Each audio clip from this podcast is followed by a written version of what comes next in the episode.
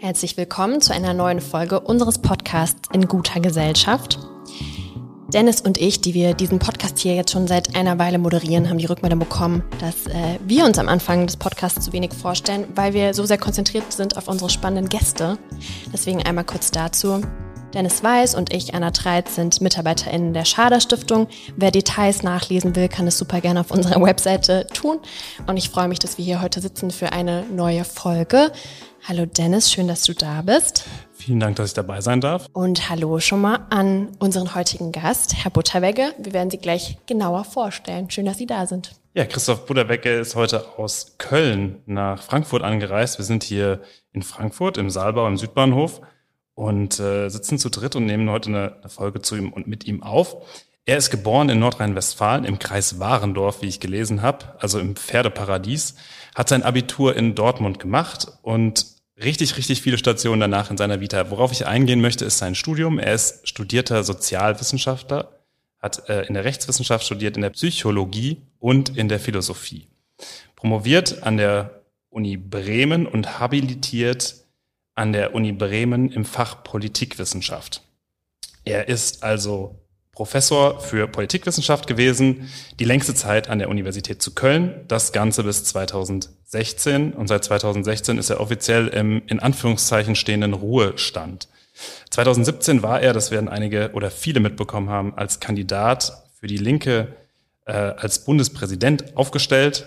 Und wir haben noch seine Forschungsschwerpunkte hier zum Abschluss, aber das mache ich unter anderem, denn das sind richtig, richtig viele äh, unter anderem Fragen der Staats- und Demokratietheorie zu neuen deutschen Bewegungen, Rechtsextremismus, Migrationspolitik, Globalisierung, aber vor allem Sozialstaat, demografischer Wandel, Armut, besonders bei Kindern und älteren Menschen und der Generation Gerechtigkeit. Herzlich willkommen, Herr Butterwecke. Schön, dass Sie sich die Zeit nehmen. Gerne. Wir fangen eigentlich ganz oft an mit der Frage, welche Schlagzeile Sie in den vergangenen Tagen oder wo Sie drüber gestolpert sind, welche Schlagzeile sie am meisten bewegt hat. Jetzt ist es bei Ihnen aber natürlich auch noch so der Fall, dass Sie ja selbst seit Jahren Kolumnen schreiben für große deutsche Wochenzeitungen, Magazine und Co., also Fokus Zeit, Taz, vieles mehr. Ähm, nehmen Sie es dann anders wahr oder erstmal andersrum? Sind Sie über irgendwas gestolpert, tagesaktuell? Wo sie schlucken mussten? Naja, ich bin in den letzten Tagen äh, sehr gestolpert darüber, wie sehr in der Öffentlichkeit oder in der Medienöffentlichkeit diskutiert wird über die Änderungen, die Lisa Paus, die Familienministerin, in Bezug auf das Elterngeld vorhat, nämlich äh, von 300.000 äh, Euro die Kappungsgrenze des Elterngeldes herunterzusetzen auf 150.000 Euro zu versteuerndes Jahreseinkommen, was natürlich bedeutet, dass die ähm, Elternpaare, die da äh, jetzt betroffen sind, ähm, dann eben 180.000 Euro Bruttoeinkommen ungefähr haben, äh, weil das versteuert zu versteuernde Einkommen eben geringer ist. Und wer so viel verdient, äh, der braucht das Elterngeld im Grunde nicht. Aber das ist in der Medienöffentlichkeit äh, groß breit getreten worden, hat hohe Wellen geschlagen, weil eben es um die Kappung von Privilegien ging. Während wenn es darum geht, äh, für zum Beispiel arme Kinder bei der Kindergrundsicherung nicht nur mit einem Almosen von zwei Milliarden Euro dafür zu sorgen, dass äh, vielleicht das Verfahren digitalisiert, automatisiert und entbürokratisiert wird, sondern auch die Leistung zu verbessern und damit armen Kindern mehr Chancen zum Beispiel bei der Bildungsbeteiligung zu verschaffen, äh, dann ist da sehr viel weniger Medienaufmerksamkeit. Und da hat mich dann äh, besonders überrascht, als ich von einer Vortragsreise zurückkam, dass der nordrhein-westfälische Ministerpräsident Henrik Wüst das als leistungsfeindlich bezeichnet hat, wenn man die äh, Grenze herabsetzt von 300.000 äh, auf 150.000 Euro zu versteuerndes Jahreseinkommen. Aber ich denke, das sind eigentlich äh, Probleme, die, äh, die ganz äh, Gutverdienenden, die ein bis zwei Prozent Spitzenverdiener betreffen. Und dasselbe ist äh, ganz aktuell wird diskutiert jetzt ähm, über das Ehegattensplitting ähm, als Einsparmöglichkeit. Ähm, und es wird ähm, also ja durchaus dann auch diskutiert darüber, dass man andere Privilegien vielleicht beschneiden kann. Da gibt es sofort große Widerstände ähm, und das erstaunt natürlich schon. Weil wenn tatsächlich, und ich interpretiere das dann auch wieder politisch als einen Beginn einer sozialpolitischen Zeitenwende, die zu tun hat mit der militärpolitischen und außenpolitischen und energiepolitischen Zeitenwende, die Olaf Scholz ausgerufen hat, dass nämlich jetzt Leistungskürzungen anstehen, dann wird es natürlich verschärft Verteilungskämpfe geben. Und dann ist zum Beispiel die Kürzung des BAföGs ähm, sagen wir mal, etwas, was äh, so von der Öffentlichkeit hingenommen wird. Äh, wenn die ansteht und im Haushaltsplan ähm, auch schon auftaucht. Aber äh, wenn es jetzt darum geht, sagen wir mal, Privilegien zu beschneiden, dann ist das keineswegs der Fall, dass es einen Aufschrei der Öffentlichkeit gibt. Und ich würde mir eigentlich wünschen, dass wir mehr Sensibilität für die Nöte und äh, Sorgen von Ärmeren und Älteren auch übrigens. Auch da gibt's jetzt den Vorschlag, ähm, bei der Witwenrente zu kürzen, was natürlich äh, die Altersarmut vergrößern würde. Da gibt es keinen Aufschrei, so äh, wie wenn man jetzt ganz, ganz reichen äh, Paaren ähm, da das Elterngeld beschneidet, dann wird das als ein Rückschritt in gleichstellungspolitischer Hinsicht ähm, ja, gerechtfertigt, dass man es beibehalten will. Und es wird davon gesprochen, dass die gesellschaftliche Mitte jetzt äh, also in ihrer Leistungsfähigkeit und Leistungswilligkeit nicht mehr honoriert wird. Ähm, das handelt sich aber nicht um die gesellschaftliche Mitte, sondern um wenige äh, Höchstverdiener. Würden Sie zustimmen, dass die äh, Altersarmut nur eher dann zum Thema wird in der Presse, wenn es darum geht, Gruppen gegeneinander auszuspielen?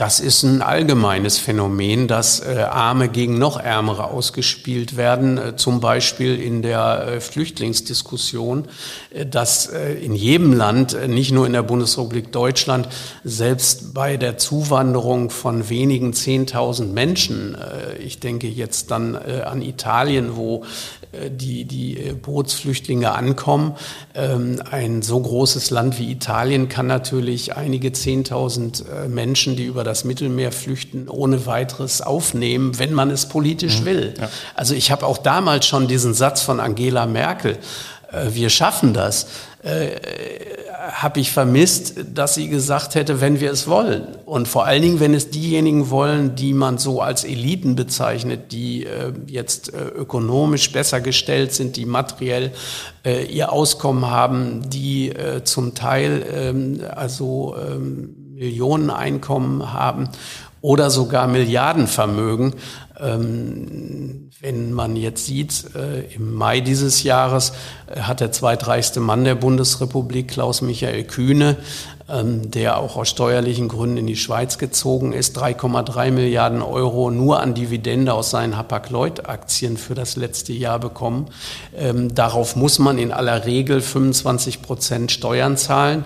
Wenn man das Glück hat, dass der Konzern äh, die Dividende aus den Rücklagen nimmt, dann muss man gar keine Steuern zahlen als Aktionär. Da wären natürlich jede Menge Stellschrauben, um sehr leicht das Geld für eine Kindergrundsicherung zu bekommen. Aber kein Mensch kommt auf diese Idee, äh, vielleicht dazu äh, schauen. Redereien zahlen statt Körperschaftssteuer wie andere Unternehmen die Einkommensteuer von großen Konzernen, ist die Körperschaftssteuer. Redereien zahlen nur eine Tonnagesteuer, die zwischen ein bis zwei Prozent beträgt. Ähm, jeder Arbeitnehmer, der hart arbeitet, der vielleicht äh, als, als äh, Fließbandarbeiter äh, viele Überstunden macht in der Metallindustrie, äh, der muss dann, wenn er Pech hat, schon den Spitzensteuersatz von 42 Prozent zahlen. Also dieses so ungerechte Steuersystem hat natürlich damit zu tun, dass derjenige, der sehr reich ist, auch politisch einflussreich ist und dann natürlich auch die Gesetzgebung ähm, beeinflusst. Trotzdem ist es bei uns unstatthaft, dass man die ganz Reichen äh, zum Beispiel statt mit dem Kosenamen des Familienunternehmers zu versehen, wie in anderen Ländern als Oligarchen bezeichnet. Also das heißt, wir haben eine Medienöffentlichkeit, die äh, vieles tabuisiert und die äh, die Kernfragen der Entwicklung unserer Gesellschaft überhaupt nicht bearbeitet, sondern eher an der seichten Oberfläche bleibt, während ich natürlich versuche, ähm, strukturelle Probleme ähm, aufzugreifen und zum Beispiel Armut eben nicht als individuelles Schicksal oder individuelles Versagen behandle, was es manchmal auch ist, dass jemand eine falsche Lebensentscheidung trifft oder dass er Suchtverhalten an den Tag legt, ähm, dann kann man ihm ja vielleicht Vorwürfe machen. Aber wenn es natürlich äh, inzwischen 14,1 Millionen Menschen betrifft, also 16,9 Prozent der Bevölkerung, die nach den Kriterien der Europäischen Union armutsgefährdet oder aus meiner Sicht, auch das ist ja schon wieder verharmlosend, dass auch in der Wissenschaft dann von Armutsgefährdung gesprochen wird.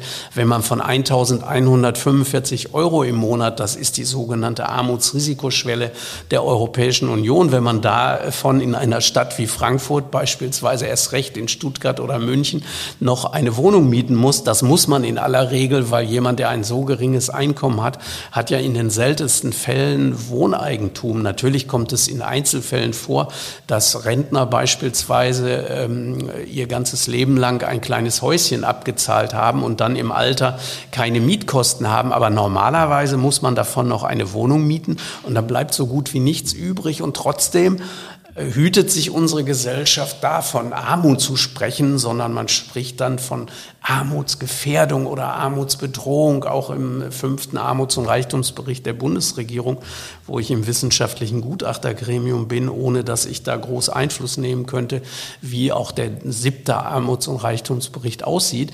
Ähm, schon da äh, fangen die Tabus an äh, und äh, auch in der Wissenschaft ist man zu wenig mutig, um den politisch Verantwortlichen äh, vielleicht auch äh, ja, Leitlinien an die Hand zu geben und vielleicht auch mehr Druck zu entfalten auf sie, dass sie äh, an Stellschrauben drehen, die diese Ungleichheit. Was aber ja Wissenschaft eigentlich auch gar nicht machen sollte, oder? Ja, ich habe eben ein anderes äh, Wissenschaftsverständnis. Ich denke, Wissenschaftlerinnen und Wissenschaftler haben nicht die Aufgabe, über den gesellschaftlichen äh, Fronten zu schweben, neutral zu sein, äh, möglichst, ähm, also auch Unabhängigkeit, die da gefordert wird, die ist natürlich richtig. Aber welcher Wissenschaftler, äh, der zum Beispiel von Drittmitteln abhängt, und davon sind immer mehr äh, Kolleginnen und Kollegen an den Hochschulen abhängig, wer ist denn da unabhängig? Also ein Wissenschaftler ist auch, wenn er zumindest sich mit den Dingen beschäftigt, die Sozialwissenschaftler und Sozialwissenschaftlerinnen betreffen, dann ist er ja automatisch auch ein politisch denkender Mensch. Dann so zu tun, als könnte man diesen politischen Standort außen vor lassen. Schon die Wahl des Themas, die Wahl des Arbeits- und Forschungsgebiets hat natürlich mit der politischen Einstellung zu tun. Ich hätte mir nicht die Jungsozialisten äh, als äh, Thema für die Diplomarbeit ausgesucht und die SPD und ihre hm. Staatstheorie als Thema für die Dissertation, wenn ich nicht in der SPD SPD engagiert gewesen wäre und wenn das heißt, ich nicht. Das war für Sie schon immer logisch auch. Also Sie haben sich ja für Wissenschaft als Beruf entschieden. Sie hätten ja auch politisches Engagement betreiben können und was ganz anderes arbeiten können. Aber das war für Sie schon immer irgendwie verzahnt. Das war verzahnt, weil ich wollte natürlich schon äh, an der äh, Hochschule sein und ich wollte auch gleichzeitig das politische Engagement verbinden mit der Wissenschaft. Äh, die anderen Kollegen, welche von der CDU oder von der FDP, äh, die sind da auch Mitglied. Äh, ich war gar nicht Mitglied und bin gar nicht Mitglied der Linken, aber stehe jetzt wahrscheinlich dieser Partei, äh, sofern sie sich nicht völlig zerfleischt, am nächsten. Nur ich bekenne mich auch dazu, während die Kollegen, ich habe das erlebt in, in, in Fernseh- und in Radiosendungen, dass die Moderatoren gesagt haben, so und jetzt kommt zu Wort Christoph Butterwegge, der ist Professor äh, für Politikwissenschaft an der Uni Köln äh, und ähm, er ist äh, der Linken nahestehend. Kein einziger Moderator, den ich kenne, hat jemals im Fernsehen oder bei einer Talkshow im öffentlichen rechtlichen Fernsehen gesagt, dieser Wissenschaftler, den wir jetzt zu Wort kommen lassen und der hier wie ganz selbstverständlich in der Sendung sitzt, ist seit 30 Jahren Mitglied der CDU. Obwohl der natürlich, wenn es um Familienpolitik geht, die Position der CDU da vertritt und nicht die Politik der Linken. Äh, also das ist für mich verlogen, das ist Heuchelei. Ich bin der Meinung, Sozialwissenschaftlerinnen und Sozialwissenschaftler, ich will das jetzt nicht für Naturwissenschaftler, für Physiker äh, in Anspruch nehmen oder für Biologinnen, aber Sozialwissenschaftlerinnen und Sozialwissenschaftler müssen offenlegen ihren politischen Standpunkt äh, und das tue ich und habe ich immer getan und ich finde, es ist falsch, so zu tun, als gäbe es Sozialwissenschaft unabhängig von der Gesellschaft und unabhängig von der politischen Landschaft, in der wir uns in mhm. Deutschland bewegen. Aber was meinen Sie, steckt da so von der öffentlichen Seite für einen Wunsch dahinter? Also vielleicht einem neutralen Wissenschaftler zuzuhören, ja. vielleicht in einer Welt, wo uns dauernd Meinungen um die Ohren geknallt werden? Ja, das hat sicherlich diesen Grund. Seitdem ich für die Linke zum Amt des Bundespräsidenten äh, kandidiert habe und das ja auch recht erfolgreich getan, also einen ehrenwerten zweiten Platz hinter Frank-Walter Steinmeier belegt, wenn auch vielleicht 800, 900 Stimmen weniger bekommen in der Bundesversammlung. Seitdem werde ich in bestimmte Talkshows nicht mehr eingeladen, weil da hat man die Vorstellung, entweder laden wir einen Politiker ein oder wir laden einen Wissenschaftler ein und wenn der Wissenschaftler zum Bundespräsidenten kandidiert, ist er kein Wissenschaftler mehr, sondern dann äh, hat er sich politisch geoutet äh, und indem er sich politisch geoutet geoutet hat, ist er für uns äh, nicht mehr jemand, der ganz neutral, ich halte diese Vorstellung, die auch viele Menschen haben. Also da kommt, äh, da, da streiten sich die politischen Parteien über irgendein Thema. Äh, sei das der Klimawandel oder sei das die Kindergrundsicherung, das ist völlig egal. So, und dann kommt der Wissenschaftler, der plötzlich über den äh, Fronten steht und der soll jetzt völlig neutral und objektiv diesen Streit klären. Das kann er nicht, weil es gibt sowohl Wissenschaftlerinnen und Wissenschaftler, die sagen, auch äh, der Klimawandel, das ist irgendwie eine Chimäre, die gibt es gar nicht und wir können so weiterleben wie bisher. Und es gibt natürlich zum Glück viel mehr Wissenschaftlerinnen und Wissenschaftler, die sich mit ökologischen Fragen beschäftigen und sagen, äh, da droht die Klimakatastrophe und wir müssen umsteuern. Und es gibt bei der Kindergrundsicherung oder bei der Armut von Kindern und Familien, da gibt es Wissenschaftlerinnen und Wissenschaftler, die sagen, die werden nicht als ihr Spezialthema die, die Armutsforschung haben, aber die sagen, äh, es kommt darauf an, dass die Wirtschaft floriert. Wir müssen also dafür sorgen, dass der Wirtschaftsstandort Deutschland äh, gut dasteht. Wir müssen die Steuern senken, äh, auch gerade für Wohlhabende und für Reiche, damit die mehr leisten und damit die ihren innovativen ähm, ähm, Drang, diesem innovativen Drang, dass die dem nachkommen können und damit die sich auch weiterhin anstrengen. Und es gibt auf der anderen Seite natürlich Wissenschaftlerinnen und Wissenschaftler, die sagen, äh, man muss, um Armut zu bekämpfen, den Reichtum antasten. Und den Reichtum kann man nur antasten, wenn man für wohlhabende Reiche und Hyperreiche, wie ich sie nenne, die Steuern auch erhöht.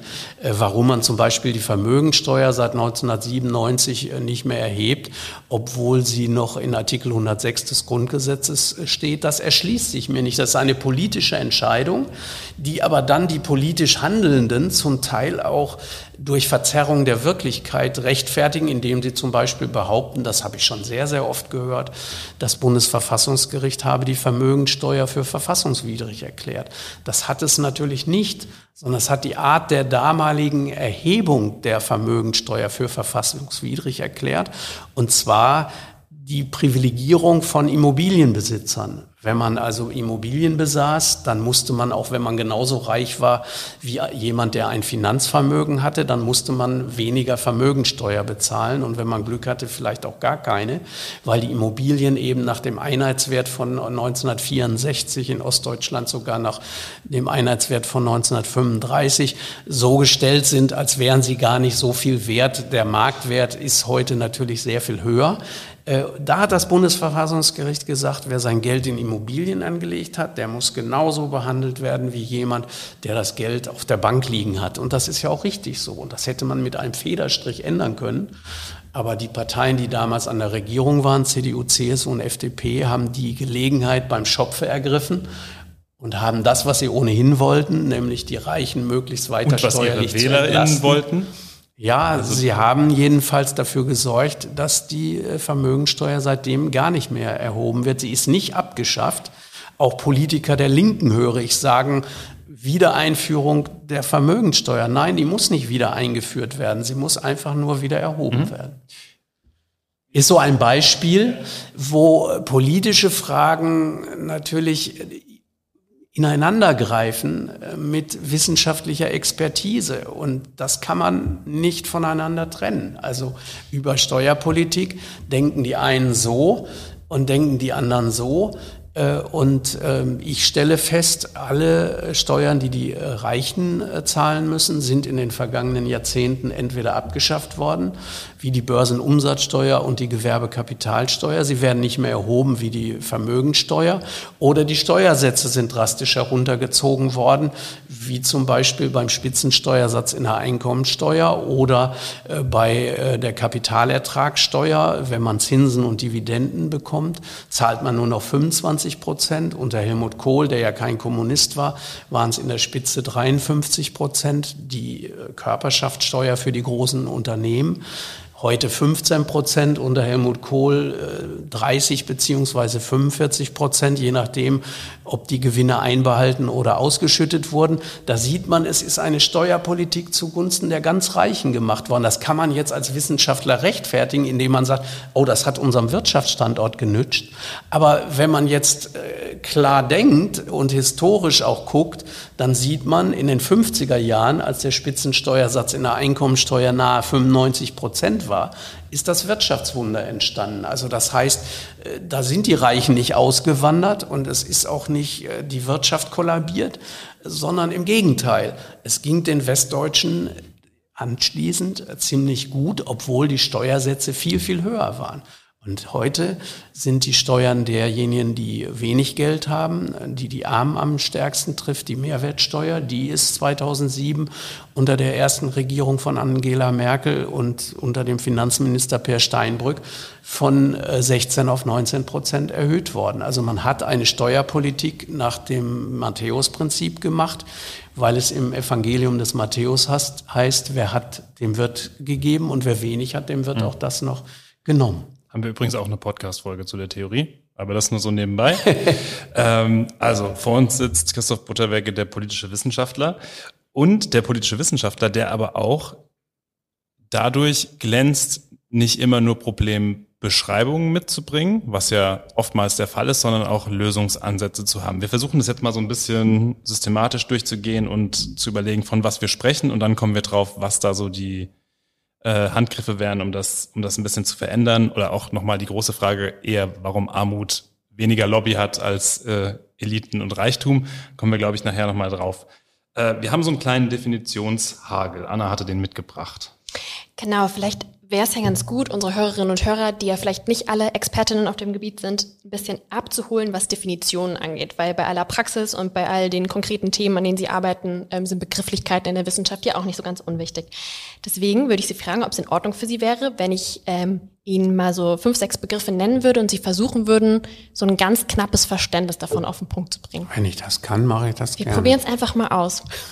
Ich würde einfach mal starten. Was ist soziale Gleichheit und was hingegen soziale Ungleichheit? Die soziale Gleichheit und die soziale Ungleichheit bemisst sich wesentlich äh, nach den materiellen Verhältnissen, also danach, wie äh, das Vermögen, äh, das ist besonders wichtig, und aber auch natürlich das Einkommen in der Gesellschaft verteilt ist. Äh, diese Ungleichheit im materiellen, die äh, wirkt sich dann natürlich aus auf andere Lebensbereiche. Das hat man in der Pandemie ziemlich gut gesehen. Also äh, die Ungleichheit beim Einkommen und Vermögen hat sich dann auch sofort ausgedrückt in Wohnungleichheit und in Bildungsungleichheit.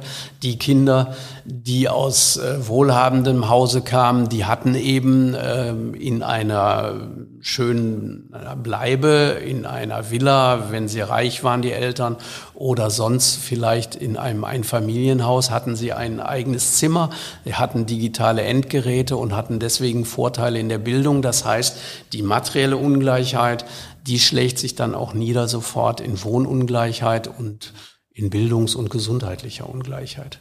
Ich würde direkt anschließend äh, die Unterscheidung zwischen absoluter und äh, relativer Armut Absolut arm ist jemand, der kann seine Grundbedürfnisse nicht befriedigen. Der hat nicht genug zu essen, kein sicheres Trinkwasser, keine den klimatischen Bedingungen angemessene Kleidung, kein Obdach, keine medizinische Grundversorgung. Ähm, diese absolute Armut gibt es auch in Deutschland, Wohnungs- und Obdachlose, das sind äh, ziemlich viele. Wohnungslose sind einige hunderttausend, Obdachlose sind einige zehntausend. Wir sind geneigt, auch da ist wieder die Medienöffentlichkeit sehr wichtig, dieses Problem in den Entwicklungsländern im globalen Süden zu verorten, aber es gibt es auch vor unserer eigenen Haustür. Aber dominant ist bei uns sicherlich die relative Armut. Relativ arm ist jemand, der kann seine Grundbedürfnisse befriedigen, aber er kann sich vieles von dem nicht leisten, was in einer so wohlhabenden, wenn nicht reichen Gesellschaft wie unsere als normal gilt. Also mal ins Kino zu gehen, ins Theater, sich mit Freunden im Restaurant zu treffen, das geht nicht, weil das Geld fehlt. Oder für Kinder mal in den Zoo, in den Zirkus, auf die Kirmes zu gehen, ähm, dafür fehlt das Geld. Ähm, dann ist man äh, relativ arm. Und diese relative Armut steigt insbesondere auch bei den Kindern leider seit vielen, vielen Jahren äh, deutlich an und hat im letzten Jahr für das äh, auf der Grundlage des Mikrozensus, das ist die größte Sozialstatistik der Bundesrepublik, erhoben vom Statistischen Bundesamt. Da ist das letzte Jahr, das man hat äh, mit Daten, das Jahr 2021. Und da sind für alle besonders von Armut betroffenen Gruppen Rekordstände zu verzeichnen. Das gilt für die Kinder mit 21,3 Prozent. Das sind fast drei Millionen Kinder, die haben weniger als 60 Prozent des mittleren Einkommens in den Familien zur Verfügung. Das gilt aber auch für Erwerbslose. Da sind es knapp 50 Prozent, die unterhalb der Armutsrisikoschwelle der Europäischen Union liegen. Also für einen Alleinstehenden 1145 Euro im Monat. Das gilt für Alleinerziehende. Da ist die Armut, sogenannte Armutsrisikoquote 42,3 Prozent. Ähm, also das sind die Gruppen, die besonders von Armut betroffen sind, aber auch Menschen ohne deutschen Pass. Da sind es über 35 Prozent, also die Ausländerinnen und Ausländer. Bei den Mehrkinderfamilien sind es 32 Prozent. Also das sind Gruppen, die ganz besonders stark von dieser relativen Einkommensarmut betroffen sind. Und wir haben auch gelesen, dass Sie gesagt haben, man sollte relative Armut nicht als Jammern auf hohem Niveau abtun. Ja, das hat äh, einfach damit zu tun, dass äh, Armut, also diese relative Einkommensarmut, die kann demütigender, erniedrigender, deprimierender sein als die absolute Armut. Äh, wer jetzt ganz arm ist, ähm, und ich will das natürlich nicht verharmlosen, die Armut in Kalkutta ist schlimmer als die Armut in Köln in aller Regel. Aber wer jetzt in einem Slum in Nairobi lebt, der wird zum Beispiel nie gefragt, warum bist du denn arm? Jetzt rechtfertige dich mal. Aber jemand, der zum Beispiel im Bürgergeldbezug früher Hartz IV in Deutschland lebt, der wird ständig gefragt, bist du nicht ein Drückeberger, ein Faulenzer, ein Sozialschmarotzer?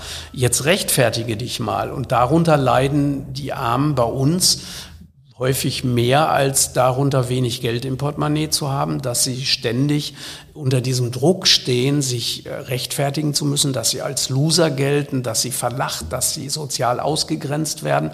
Und äh, wenn eben ein Jugendlicher auf dem Schulhof steht in Sommerkleidung und Sandalen und er wird von den eigenen Klassenkameradinnen und Klassenkameraden ausgelacht, dann ist das für ihn höchstwahrscheinlich schlimmer als die Kälte, die er spürt. Und darauf weise ich schon seit vielen Jahrzehnten in der Öffentlichkeit hin, dass man diese relative Armut bei uns jetzt nicht eben als so eine Armut Deluxe äh, schönreden, verharmlosen, relativieren darf. Die heißt übrigens nicht relative Armut, weil man sie relativieren kann, sondern sie heißt relativ im Vergleich, in Relation zu dem Wohlstand, der die Armen bei uns umgibt. Und Menschen haben die Angewohnheit, übrigens besonders Kinder und Jugendliche, sich immer zu vergleichen. Und deshalb ist eben in einer reichen Gesellschaft Leben für einen Armen verdammt hart. Ich habe noch eine Zwischenfrage bevor. Wir haben noch zwei, ähm, zwei, zwei Begriffe zur, zur kurzen Definition. Aber diesem sozialen Status zu entkommen, das würde mich noch interessieren, weil es ja häufig den Traum davon gibt, diese Upward Mobility, also irgendwie mal äh, der, der Klasse oder der Umgebung, in die man geboren wird, oft bei Kindern, also wenn wir von Kinderarmut sprechen, zu entkommen. Und das ist ja weitgehend eine Illusion. Ähm, was wären da Ansätze, um vielleicht irgendwie Möglichkeiten zu schaffen, diese, diese Status, äh, Plural von Status? Oh yeah. Status? Status. Ah, sehr gut. Äh, zu verändern. Ja, sagen Sie einfach individueller Aufstieg oder das heißt jetzt in der Fachwissenschaft soziale Mobilität. Mhm. Die ist deutlich zurückgegangen. Das konzediert auch der sechste Armuts- und Reichtumsbericht der Bundesregierung. Da hat man verglichen Aufstiege in den 80er Jahren und Aufstiege äh, in jüngster Zeit. Und da stellt man fest, dass es sehr viel schwerer ist, heute äh, aufzusteigen. Ich würde das auch äh, an meiner eigenen Biografie sehen ähm, dass man heute es sehr viel schwerer hat, jetzt zum Beispiel nach Arbeitslosigkeit im Anschluss an das Studium jetzt die höchste Stufe einer Professur zu erreichen. Äh, das ist heute sicher sehr ungewöhnlich oder auch, das ist auch ungewöhnlich, von einer Professur an einer Fachhochschule, an eine Universität mit einer Professur zu kommen. Ähm, das war früher vermutlich eher leichter. Ähm, aber diese Aufstiege schafft man, wenn überhaupt, nur individuell. Um das zu ändern, müsste man die Wirtschaftsstrukturen, die Eigentumsverhältnisse und die Verteilungsmechanismen dieser Gesellschaft ändern. Also an die ganz großen. Da müsste man an die Systemfrage heran, dann ist man natürlich ganz politisch äh, und, und das wird gerade ein Wissenschaftler tunlichst vermeiden, weil natürlich die Karriere auch äh, dann äh, eher gefährdet ist, je politischer zumindest wenn man jetzt politisch in dem Sinne ist, dass man nicht dem Mainstream folgt, sondern dass man kritisch, auch systemkritisch forscht und, und das auch kundtut. Also das heißt nicht nur in der Studierstube, nicht nur im Elfenbeinturm, sondern wie ich das ja auch mache, also äh, herausgeht, Interviews gibt, äh, Vorträge hält, publiziert und zwar jetzt nicht nur in Wissenschaftsverlagen, sondern eben auch in sehr populären Verlagen, dann äh, tut man das natürlich ähm, auf das Risiko hin, äh, dann äh, möglicherweise auch als Wissenschaftler nicht mehr ernst genommen zu werden. Und äh, das ist ein ganz, ganz hohes Risiko. Aber ähm, die äh, individuellen Aufstiege, die sind eben sehr, sehr schwierig. Äh, je mehr sich unsere Gesellschaft in Richtung von äh, mehr Ungleichheit verändert, Sie können das vielleicht am besten sehen an den steigenden Mieten. Äh, früher war das möglich, dass jemand, der meinetwegen Facharbeiter war, der hat gearbeitet einige Jahre oder Jahrzehnte und dann konnte er sich ein Haus bauen oder bauen lassen, kaufen. Heute in den Großstädten der Bundesrepublik gelingt das, außer wenn man erbt, ja kaum noch jemand. Dann muss man schon, äh, was weiß ich, Fußballprofi oder äh, ein Star in der Unterhaltungsbranche ähm, sein, um äh, da sich sowas leisten zu können. Aber äh, es erarbeiten kann man eigentlich Wohlstand heute immer schwerer. Und das hat zu tun mit der Konzentration des Reichtums. Der Reichtum konzentriert sich sehr stark. Das Deutsche Institut für Wirtschaftsforschung, das für die Verteilungsforschung wahrscheinlich äh, namhafteste Institut in Deutschland, hat es so schön plastisch ausgedrückt, übrigens vor der Pandemie, vor der Energiepreisexplosion und der Inflation. Das sind für mich alles Spaltpilze, die das Problem der Ungleichheit nicht nur deutlicher sichtbar gemacht haben, Stichwort äh, Pandemie, da ist ja gesagt worden, wie unter einem Brennglas äh, ist die Ungleichheit sichtbar geworden. Sie hat sich aber auch verschärft. Aber schon vorher hat das DIW gesagt, die 45 reichsten Familien in Deutschland besitzen so viel wie die ärmere Hälfte der Bevölkerung, also mehr als 40 Millionen Menschen. Heute sind das mit Sicherheit eher ähm, ich weiß natürlich nicht genau, aber 42 äh, oder 39 oder 36 äh, Familien, äh, wo sich der Reichtum konzentriert. Ein anderes Beispiel ist, dass der liberale Journalist Paul Sethe in den 60er Jahren gesagt hat, ähm, Pressefreiheit ist die Freiheit von 200 reichen Leuten, ihre Meinung äh, publizieren zu lassen. Heute sind das äh, noch nicht mal mehr 20 sehr, sehr reiche Menschen, denen die Sender, denen auch natürlich die Presseorgane gehören. Äh, und das heißt, ja, wir haben eine Konzentration der Vermögen ähm, an der Spitze, die werden vererbt. Man kann einen ganzen Konzern erben, ohne einen einzigen Cent betriebliche Erbschaftssteuer zahlen zu müssen. Auch das haben die politisch Verantwortlichen, insbesondere bestimmte Parteien äh, wie CDU, CSU und FDP, immer stärker in die Richtung bewegt mit dem Argument, äh, damit der Erbe nicht womöglich äh, Arbeitsplätze vernichten muss, weil er Erbschaftssteuer zahlen muss, hat man es erreicht, dass man einen riesigen Konzern mit vielen Milliarden Euro Wert erben kann, ohne äh, Erbschaftssteuer zahlen zu müssen. Wer drei Eigentumswohnungen erbt von seinen Eltern, der muss die Erbschaftssteuer zahlen.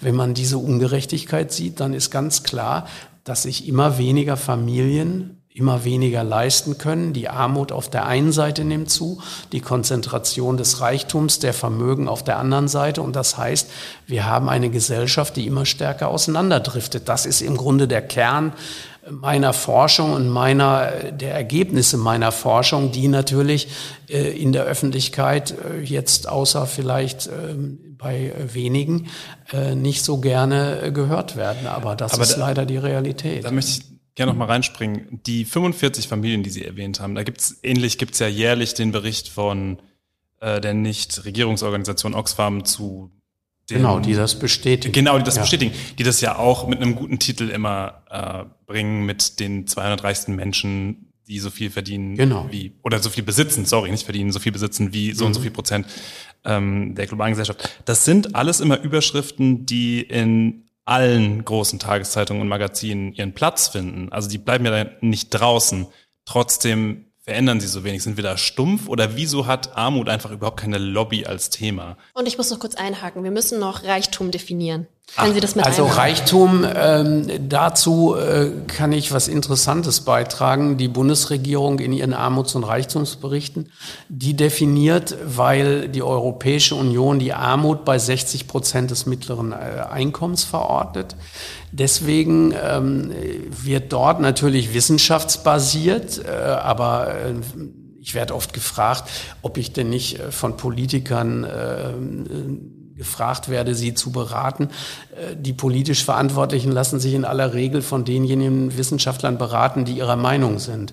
Äh, und äh, deswegen steht dann im äh, Armuts- und Reichtumsbericht der Bundesregierung durchaus etwas, was Wissenschaftler auch vertreten, nämlich dass man in Analogie zu den 60 Prozent des mittleren Einkommens bei der Armutsgefährdung, dass man da 200 Prozent des mittleren Einkommens, also das Doppelte des mittleren Einkommens als Reichtumsgrenze definieren kann. Das passiert tatsächlich im Armuts- und Reichtumsbericht der Bundesregierung.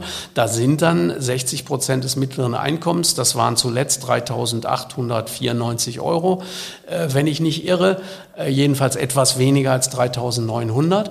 Das, äh, ich kann mir nicht vorstellen, dass der reichste Mann der Bundesrepublik, das ist Dieter Schwarz, Eigentümer von Lidl und Kaufland, Privatvermögen 41,8 Milliarden Euro, der würde sich totlachen, wenn er wüsste, dass die Bundesregierung einen Studienrat wegen seines Nettogehalts von 3.900 Euro für reich erklärt. Oder vermögensreich, sagt die Bundesregierung, ist jemand, der ein Nettovermögen von mehr als 500.000 Euro besitzt. Also wer in Frankfurt oder in Stuttgart oder in München oder auch in Köln oder Düsseldorf eine eher kleinere Eigentumswohnung besitzt, der ist reich. Ich werfe der Öffentlichkeit, auch manchen Wissenschaftlern durchaus vor, äh, und vielen Medien, dass sie die Armut verharmlosen, indem man auf die Entwicklungsländer guckt und sagt, da gibt es wirkliche Armut. Bei uns ist das eher so Jammern auf hohem Niveau, wenn man Bürgergeld oder Hartz IV bezieht. Ähm, und dass der Reichtum verschleiert wird. Weil wenn man den Studienrat für reich erklärt und denjenigen, der eine Eigentumswohnung besitzt, kommt natürlich der wirkliche Reichtum überhaupt nicht mehr vor. Sie finden Dieter Schwarz und sie finden Klaus-Michael Kühne und sie finden ähm, Susanne Klatten und Stefan Quandt, also die reichsten Menschen der Bundesrepublik, nicht im Armuts- und Reichtumsbericht. Sie finden auch nicht BlackRock als riesigen Vermögensverwalter, der Billionen von US-Dollar verwaltet und alle äh, DAX-Konzerne in Deutschland dort äh, doch äh, ja Anteile besitzt, die nennenswert sind und die auch Einfluss auf die äh, Unternehmensführung ermöglichen ermöglichen, finden Sie genauso wenig wie große Konzerne. Die tauchen alle nicht auf im Armuts- und Reichtumsbericht. Da fragt man sich schon, warum ist das so, dass die wirklich Reichen nicht vorkommen, aber der Studienrat schon. Äh, ja, meine Antwort ist, ähm, die Armut wird verharmlost äh, und der Reichtum wird verschleiert. Für mich bedeutet Reichtum, dass ähm, man so viel Vermögen hat. Äh, man kann den Reichtum nur am Vermögen festmachen, weil die Einkommensquelle kann, wie das in der Pandemie der Fall war beim ersten Lockdown, die Einkommensquelle versiegt. Die Kneipe der Laden, das Geschäft musste geschlossen werden und zum Teil hat es nie wieder aufgemacht. Das sind so Fälle, da haben Menschen gelebt von den Einkünften aus einer solchen Einrichtung und die ist geschlossen worden. Wenn man ein Vermögen hat, dann konnte einem der Lockdown nicht viel anhaben. Dann hatte man Rücklagen. Aber weit über den Kreis der Armen hinaus haben Menschen im ersten Lockdown nach dem Sozialstaat gerufen, weil das Entscheidende ist das Vermögen. Wenn Sie jetzt wissenschaftliche Veröffentlichungen in Deutschland angucken, oder solche Studien des IW, des Instituts der deutschen Wirtschaft, was eine Lobbyeinrichtung ist. Oder Sie nehmen das IFO-Institut äh, für Wirtschaftsforschung an der Universität München. Die haben kurz nach den, dem Beginn der inflationären Tendenzen, haben sie festgestellt, dass die äh, Wohlhabenden und Reichen viel stärker von der Inflation getroffen werden als die Armen. Wie hat man das gemacht?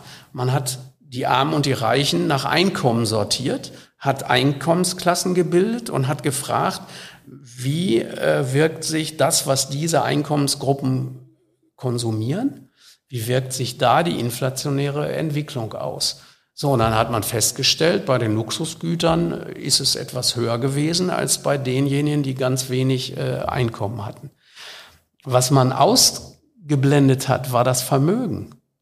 Also, äh, weil das Vermögen derjenigen, die ähm, sehr hohe Einkommen hatten, ist natürlich auch während der Inflation gestiegen. Die Goldpreise waren noch nie so hoch. Die Aktien sind wieder auf einem Rekordstand, wenn man sich den DAX betrachtet. Die Luxusimmobilien haben in den vergangenen Jahren unheimlich an Wert zugenommen. Also das heißt, ein Reicher, dem konnte die Inflation überhaupt nichts anhaben. Für mich ist reich jemand, der ein so großes Vermögen hat, dass er von den Einkünften, also von den Erträgen des Vermögens, ohne es antasten zu müssen, auf einem hohen Lebenshaltungsniveau bis ans Ende seiner Tage ohne materielle Sorgen leben kann. Wenn es so klein ist, das Vermögen, dass er es angreifen muss, dann bedeutet das natürlich, dass er Angst haben muss, so alt wie Methusalem zu werden. Dann wird er sich denken, wenn ich 97 bin, ist das Vermögen vielleicht weg. Aber Reichtum bedeutet, sich diese Sorgen gar nicht machen zu müssen. Ich habe zwei Fragen, die daran anschließen. Ich habe im Kopf, wie ein Dozent von mir aus der Soziologie ähm, von der Uni Frankfurt gesagt hat, Reichtum lässt sich schwieriger beforschen, auch einfach, weil die Welten reicher Menschen viel verschlossener sind. Würden Sie das so unterschreiben und wie sieht es dann in der öffentlichen Kommunikation aus? Drucken MedienvertreterInnen auch weniger gerne äh, Stories über Reichtum und Fakten über Reichtum ab? Ist das wirklich so? Und eine Frage, die ich auch noch anschließen würde, ist, die Kommunikation oder die Art der Kommunikation Ihrer Themen und Ihrer Ergebnisse. Sie haben gesagt, wie das in der Öffentlichkeit, in den Medien teilweise so auftaucht, und wir haben gerade drüber gesprochen, entspricht nicht der harten Realität. Ist es deswegen so, dass Sie auch teilweise doch eine relativ strikte, harte Wortwahl haben, wenn Sie über gesellschaftliche Zustände sprechen, auch weil sie wollen, dass die Öffentlichkeit versteht. Ja, das hängt davon ab, was man als hart empfindet. Ähm, als hart wird zum Beispiel empfunden, wenn man sagt, es gibt äh, Kinder in Deutschland, äh, die während der Pandemie gehungert haben. Dann ist es, hört sich natürlich fürchterlich hart an, weil unter äh, Kinderarmut begreifen viele in der Bundesrepublik Deutschland, denen es eher gut geht, ähm, die Kinder, die mit Hungerleibern in Afrika zu sehen sind. Äh, das ist für sie klar, dass es sich da um Armut handelt, dass aber auch bei uns der Zulauf an den Tafeln, der Zulauf zu Schuldnerberatungsstellen, der Zulauf äh, zu ähm, meinetwegen Bahnhofsmissionen oder auch zu Pfandleihhäusern, der ist enorm. Warum? Nicht, weil bei uns die Leute an der Straßenecke wie in Kalkutta verhungern, aber weil es auch bei uns Armut gibt, die bedeutet nicht äh, sich gut und äh, abwechslungsreich und ausgewogen ernähren zu können. Also mich hat übrigens sehr, äh, weil Sie ja auch nach meiner Forschungsbiografie äh, fragen, mich hat sehr äh, beeindruckt und ich muss schon sagen auch wirklich betroffen gemacht. Eine alte Frau, die in einer Live-Sendung des Deutschlandfunks zur Altersarmut, ich saß im Studio in, in Köln, ähm, mir ihren Alltag schilderte und erzählte, dass sie abends im Dunkeln sitzt, um Strom zu sparen, vor einem Glas warmer Milch, weil ihre Oma ihr in der Kindheit erzählt hat, dass man den Hunger nicht spürt, wenn man warme Milch trinkt. Und das war vor den Preissteigerungen im Lebensmittelbereich, die es jetzt in den vergangenen Monaten besonders nach Beginn des Ukraine-Kriegs gegeben hat. Also das ist natürlich ähm, eine Situation, die markant erscheinen. Den Reichtum zu beforschen ist in der Tat schwieriger. Ähm, das hat natürlich damit zu tun, dass sich die Armen müssen sich äh, nackig machen, die müssen die Hosen runterlassen, wie man sagt, vor dem Jobcenter. Die müssen alles, was sie an Einkommen und an Vermögen, auch an Wertgegenständen, an Schmuck und an anderem haben, müssen sie in einem großen, äh, umfangreichen Formular offenlegen. Ein Reicher muss das nicht, der muss eine Steuererklärung machen. Äh, da gibt es dann das Steuergeheimnis. Ähm, trotzdem kann man, wenn man will, durchaus auch den Reichtum in Deutschland ähm, empirisch hart äh, erfassen meine Frau und ich haben ein Buch geschrieben, jetzt kommt ein kleiner Werbeblock, Kinder der Ungleichheit, wie sich die Gesellschaft ihrer Zukunft beraubt. Und da wollten wir natürlich nicht nur über die armen Kinder etwas schreiben, sondern wir haben auch recherchiert zu den reichen Kindern. Und da haben wir eine sehr aufschlussreiche Steuerstatistik äh, gefunden, die es nämlich durchaus gibt. Zwischen 2011 und 2014 hatten die äh, Familienunternehmer, ich sage Kosename, also zum Teil sind das ja sehr, sehr reiche Menschen. Nicht meine ich damit unbedingt denjenigen, der an der Straßenecke eine kleine äh, Autowerkstatt hat. Die Familienunternehmer hatten die Befürchtung, dass die Erbschaftssteuer für Firmenerben verschärft würde. Das Bundesverfassungsgericht hatte ein weiteres Urteil zur, zur Erbschaftssteuer äh, gefällt und die Befürchtung war da. Ihr politischer Einfluss war übrigens groß genug, um das zu verhindern. Aber die Familienunternehmer fürchteten das. Was haben sie gemacht? Sie haben ihr Betriebsvermögen den Kindern überschrieben. Zumindest einige oder viele. 90 Kinder unter 14 Jahren haben zwischen 2011 und 2014 von ihren Eltern 29,5 Milliarden Euro geschenkt bekommen. Nicht geerbt, sondern die Eltern lebten ja noch.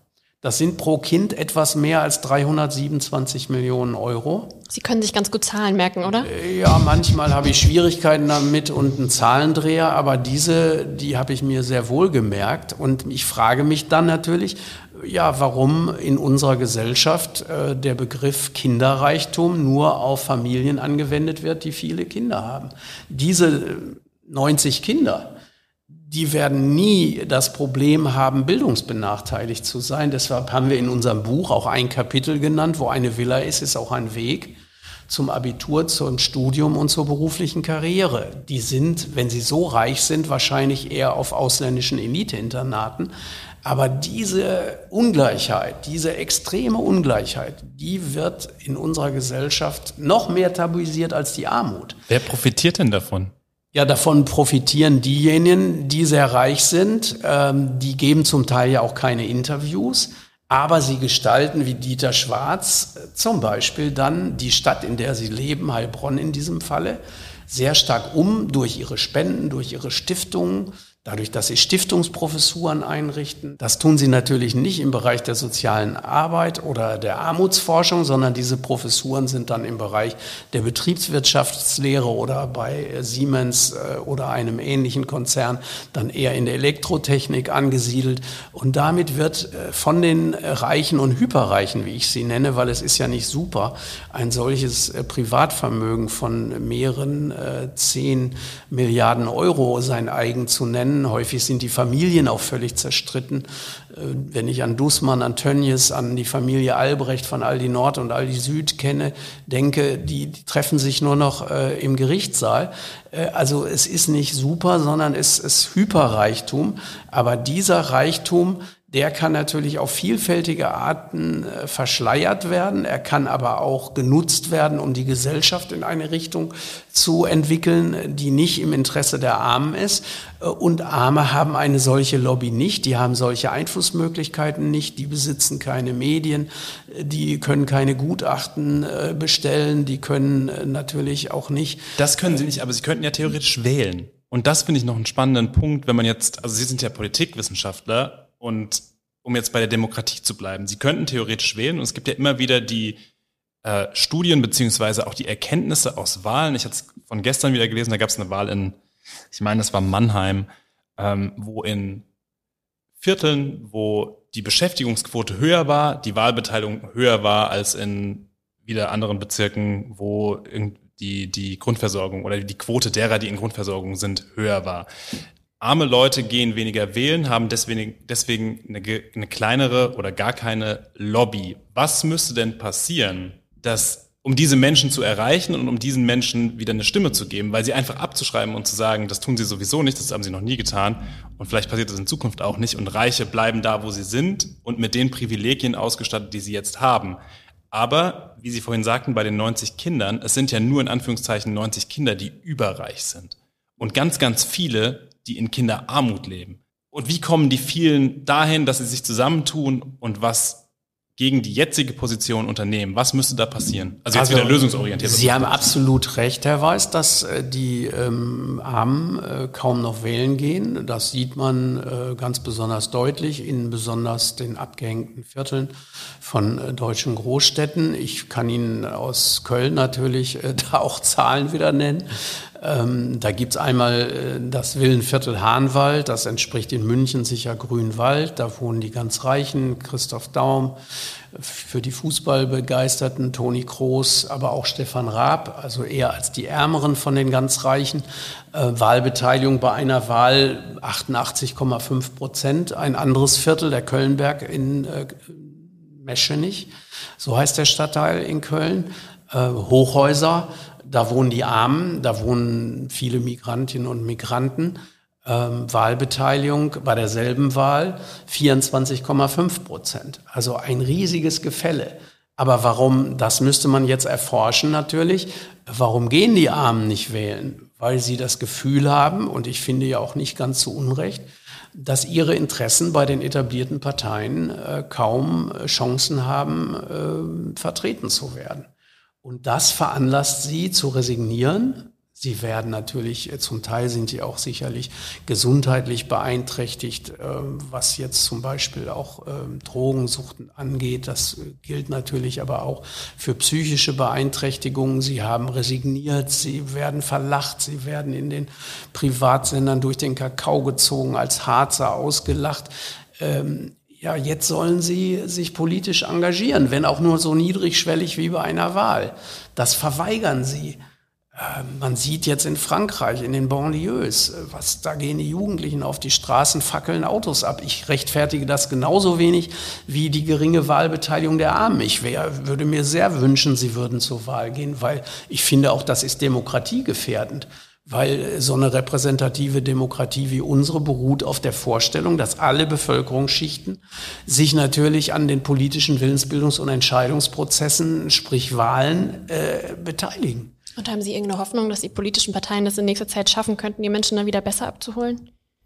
Nein, die Hoffnung äh, habe ich nicht unbedingt, weil ähm, Parteien machen dann in solchen Vierteln immer weniger Stände. Sie gehen lieber in die gutbürgerlichen Viertel, wo sie zu Recht vermuten, dass sie da auch eher Stimmen gewinnen können. Also es ist ein Teufelskreis, der dann dazu führt, dass die Interessen der Armen wieder noch weniger vertreten werden. Und ähm, wie man aus diesem Teufelskreis herauskommt, äh, das ist zwar Gegenstand auch natürlich meiner Überlegungen, äh, nur ein Patentrezept habe ich da bis jetzt nicht gefunden, sonst müssten wir hier gar nicht sitzen und darüber sprechen. Äh, und ich würde auch darüber keine Vorträge mehr halten müssen oder Bücher veröffentlichen über das Problem der Armut, denn dann wäre es ja gelöst.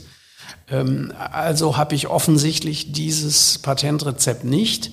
Das Einzige, was ich versuche, ist aufzuklären, zu informieren, die Menschen zu befähigen, darüber nachzudenken und dann, äh, wenn sie sich informiert haben, dann auch natürlich wählen zu gehen, äh, zu demonstrieren auch. Aber auch da ist zum Beispiel, wenn Sie sich überlegen, der Bürgergeldbezieher oder die Bürgergeldbezieherin im Bürgergeld sind 45,02 Euro äh, für den Verkehr monatlich enthalten.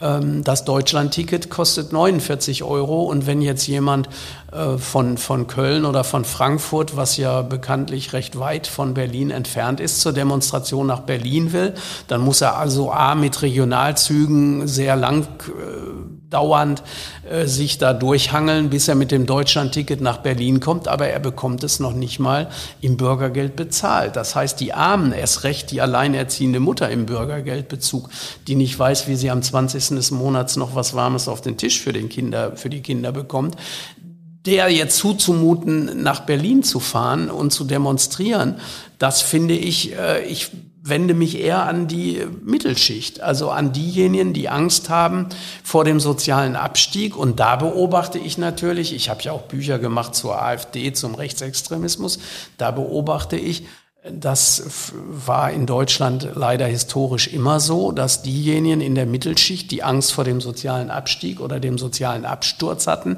dass die sich eher politisch nach rechts bewegt haben. Also die waren enttäuscht auch von den äh, demokratischen Parteien und haben daraus aber dann den Schluss gezogen, etwas ganz anderes muss her äh, wenn dann ein Führer sagt, folgt mir und ich zerschlage diese demokratischen Parteien und das Parlament, das nur schwatzt, dann haben sie sich einem solchen Führer angeschlossen, äh, Ende der 20er, Anfang der 30er Jahre. Das waren nicht die Arbeiter, die der nationalsozialistischen deutschen Arbeiterpartei gefolgt sind, sondern die Arbeitslosen haben eher die KPD und die Arbeiter haben eher die SPD gewählt. Aber im Damals sagte man noch Kleinbürgertum, was ich auch richtiger finde, als Mittelstand oder Mittelschicht zu sagen.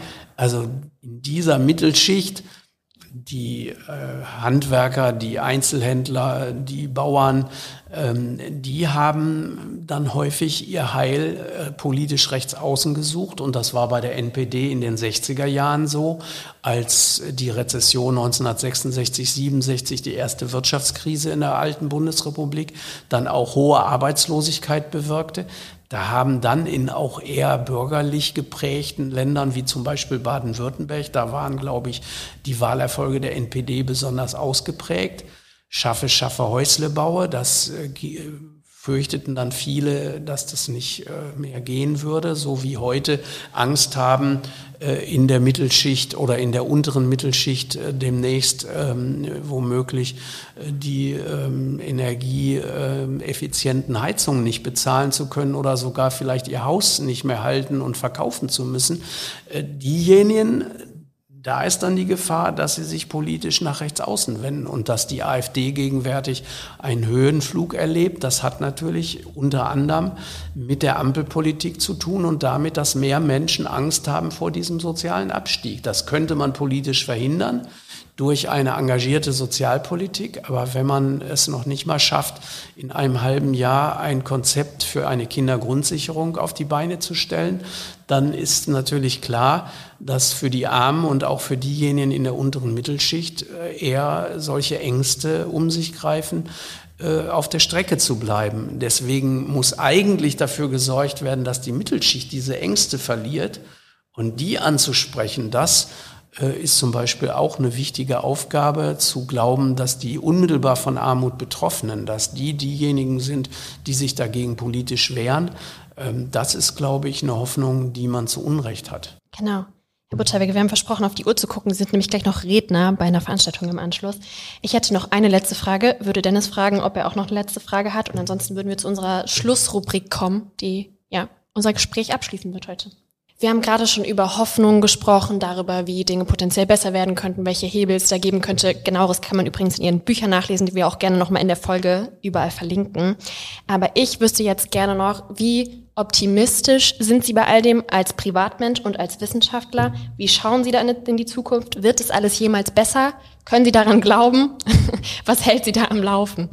Naja, ich bin äh, natürlich deshalb engagiert, weil ich äh, schon die Hoffnung habe, auch etwas äh, zum Positiven verändern zu können. Also ich bekenne mich ja auch als Gutmensch oder als Weltverbesserer. Schlimm ist, dass das bei uns eher Schimpfworte sind weil soll ich denn meinen beiden Kindern eine Welt hinterlassen, die schlechter ist? Natürlich versuche ich dieses Land, in dem ich lebe und die Kinder auch, Leben äh, besser zu machen, in dem Sinne, dass es sozialer, dass es demokratischer, dass es humaner wird, auch dass die drohende Klimakatastrophe abgewendet wird, damit sie noch gesund leben können. Äh, das versuche ich ähm, und ich bin da auch im Grunde meines Herzens äh, Optimist aber wenn ich natürlich meine Analysen angucke, dann stelle ich natürlich fest, es entwickelt sich doch manches eher auch in eine äh, negative Richtung, wenn die Gesellschaft ungleicher wird und auch der Klimawandel sich immer weiter fortsetzt, der ja eigentlich, auch das ist ja ein verharmlosender Begriff, ist ja eher die Erderwärmung oder Erderhitzung, die äh, in Wirklichkeit gemeint äh, ist. Auch da haben es übrigens einflussreiche Lobbyisten verstanden, den Begriff von Erderhitzung äh, umzuwandeln in diesen harmlos wirkenden Begriff des Klimawandels, der eigentlich gar nichts besagt, weil warum soll es sich nicht wandeln? Wir alle wandeln uns. Ähm, aber äh, das zeigt wieder, dass man kritisch an die Dinge herangehen muss und äh, ich halte es da eigentlich mit Antonio Gramsci. Das ist der Begründer der Kommunistischen Partei Italiens, der aber kein Leninist war, sondern der versucht hat, Marx fortzuentwickeln und auch äh, den modernen Sozialstaaten. Er lebte in Italien, wurde allerdings von den äh, italienischen Faschisten eingekerkert. Der hat sich so ausgedrückt, dass er gesagt hat, er sei ein Pessimist des Verstandes und ein Optimist des Herzens. Und das geht mir eigentlich genauso. Ich sehe ähm, eher dunkle Wolken am Horizont, aber ich bin von meinem Naturell eher jemand, der kämpft. Bertolt Brecht hat gesagt, auf den stütze ich mich auch häufig. Wer kämpft, kann verlieren. Wer nicht kämpft, hat schon verloren. Und damit halte ich es eigentlich auch. Ich will versuchen, es zu ändern, die gesellschaftlichen Verhältnisse, sie gerechter, sozial gerechter zu machen. Äh, wenn mir das gelingt, ist es gut. Ähm, wenn es mir nicht gelingt, habe ich es wenigstens versucht.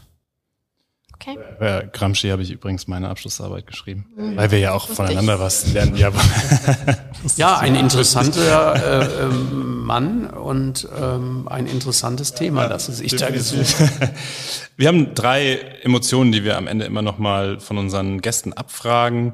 Äh, was macht Ihnen momentan am meisten Angst? Dass die Entwicklung äh, einerseits des Klimas und andererseits der Ungleichheit und der Armut, dass sich diese Entwicklung äh, auf der Welt und auch in unserem eigenen Land fortsetzt, weil nicht genügend Menschen, und da hoffe ich jetzt insbesondere auch auf Jüngere, denen ich das zwar beim Klima Jetzt benutze ich auch schon dieses Wort Klimawandel. Da sehe ich eher, dass Fridays for Future und junge Menschen engagiert sind beim Thema der wachsenden Ungleichheit und Armut vermisse ich es eher. Die aber ja beide, und das ist vielleicht jetzt in der Folge gar nicht mal so rausgekommen, wie es hätte sein sollen, aber wir sind ja auch kein Acht-Stunden-Podcast, unglaublich eng verzahnt sind. Das ist genau meine These, dass beides zusammenhängt. Wenn die wachsende Ungleichheit äh, zu ökologischen Krisen führt, dann ist das ja äh, gleichzeitig der Zusammenhalt, äh, dass man, wenn die Ungleichheit verringert wird, Oxfam macht das ja so schön deutlich, äh, dass die Reichen und Hyperreichen, wie ich sie nenne, dass die am meisten CO2-Ausstoß zu mhm. verantworten haben, dass die natürlich die Erderhitzung am meisten vorantreiben. Ein Hyperreicher mit seiner Yacht und mit seinen Anwesen und mit seinen ähm, Engagements, womöglich auch im Bereich der fossilen Brennstoffe, der hat natürlich ein viel größeren ökologischen Fußabdruck äh, als ein Armer, äh, sei es äh, in, äh, im globalen Süden oder sei es auch bei uns, weil der wenig Energie verbraucht, der beheizt keinen Pool, der beheizt keine Villa, sondern der ist froh, wenn er vielleicht irgendwie seine Zwei-Zimmer-Wohnung äh, in Schuss hält. Ähm, deswegen ist ganz klar, äh, eine gleichere Verteilung würde auch dieses Problem wahrscheinlich leichter sich bekämpfen lassen. Aber solange Profite zu machen sind, solange wird übrigens auch, denke ich, in Bereichen ähm, Investment stattfinden, das die Erderhitzung vorantreibt. Also das macht mir schon sehr viel Angst. Und äh, gerade wenn ich jetzt, ich selbst bin ja 72, ähm, wenn ich also an diejenigen denke, die noch einige Jahrzehnte länger auf dieser Erde zubringen. Die zweite Emotion, über die wir zum Schluss immer sprechen, ist die Wut. Sie haben sie gerade schon selbst angesprochen. Ist all das auch das, was Sie gerade am meisten wütend macht? Wenn ich äh, mir das Steuersystem der Bundesrepublik angucke und natürlich auch die dafür politisch Verantwortlichen, die sich in vielen Parteien finden und auch in vielen Bundesregierungen, dann macht mich das schon sehr wütend. Also ich empfinde keinen Hass. Ich bin ja äh, als junger Mensch, als Jungsozialist äh, mit 23, 24 aus der SPD äh, ausgeschlossen worden, weil ich die gerade ins Amt gekommene Regierung Schmidt von, aus linker Sicht kritisiert habe und ihr vorgeworfen habe, dass da eine konservative Politik gemacht werden würde, die dann auch die CDU ins Amt brächte.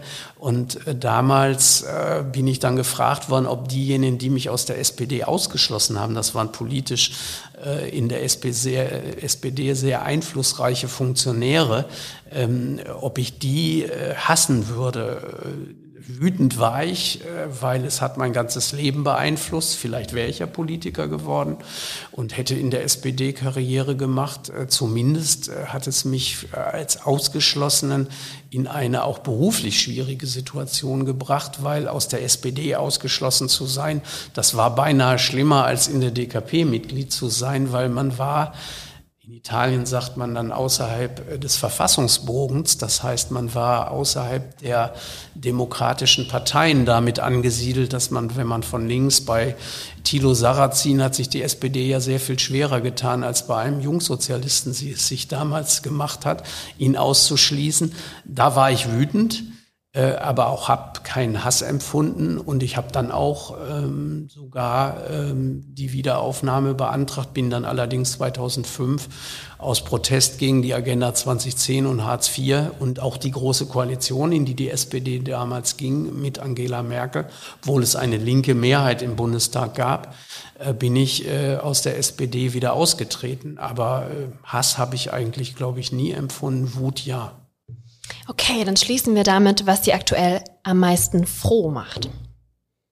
Am meisten froh macht mich jetzt Privates, dass mein kleiner Sohn, der hat gerade sein erstes Zeugnis in der ersten Klasse bekommen und kommt jetzt in die zweite Klasse, dass der sich so gut, dass der sich so gut entwickelt, dass man mit dem Freude hat, dass ich mit dem vieles mache. Auch was mich besonders freut, er kann unheimlich gut rechnen. Äh, und äh, das konnte ich kann er, leider Kann er gut mit Zahlen, weil das müsste ja, er ja vom Vater haben mit, dann. Ja. Er kann mit Zahlen wunderbar umgehen und kann sicher besser Kopf rechnen als ich äh, und erst recht, als ich es früher konnte. Und äh, das äh, freut einen dann natürlich als später Vater, der ich bin. Ich habe eben, das hat mit meinem beruflichen Werdegang, mit Arbeitslosigkeit nach dem Studium zu tun, sehr, sehr spät eine Familie gegründet und bin jetzt eben als später Vater in der Situation im Unruhestand, mich viel mit den Kindern beschäftigen zu können, auch nicht mehr strampeln zu müssen im Beruf, in so einer privilegierten Position irgendwie zu sein. Und da hat man dann natürlich ganz besondere Freude an der Familie sehr nett, dass die meisten unserer Gäste die ersten beiden Fragen immer gesellschaftspolitisch beantworten und die dritte dann auf der individuellen, persönlichen Ebene. Ja, das hat ja, hat ja auch was Schönes, das Glück irgendwie zu Hause zu haben und zu finden. Christoph Butterwege, vielen Dank, dass Sie sich die Zeit genommen haben, dass Sie sich hier in Frankfurt mit uns getroffen haben und eine Folge mit uns aufgenommen haben. Vielen Dank auch von mir. War super spannend. Wir haben vieles nur angerissen, deswegen lassen wir noch ein paar Hinweise da, wo man alles nachlesen kann. Ich bedanke mich auch, weil es war anregend, es war interessant und es bezog sich ja auch äh, auf Themen, die mich sehr bewegen und die mich eben umtreiben. Das ist wunderbar. Wir bedanken uns bei allen HörerInnen für die Zeit, die auch ihr uns schenkt. Wir haben keine weiteren Hinweise auf äh, nächste Folgen, auf Folgen, die äh, in Zukunft kommen werden. Wir gehen jetzt nämlich in eine kleine Sommerpause. Ihr könnt aber natürlich weiterhin alles hören, was ihr bei uns in der Mediathek findet. Ähm, uns auf allen weiteren Plattformen, vor allem sozialen Plattformen folgen, weil da erfahrt ihr als erstes, was wir noch so geplant oder vorhaben. Und das war es eigentlich von uns heute, oder? Ja, das war's. Danke, Dennis. Danke, Herr Butterwenge. Bis zum nächsten Mal. Danke, Anna. Danke, Anna, natürlich. Und wir freuen uns auf bald und auf ein baldiges Wiederhören mit euch da draußen. Bis dann. Ciao. Tschüss.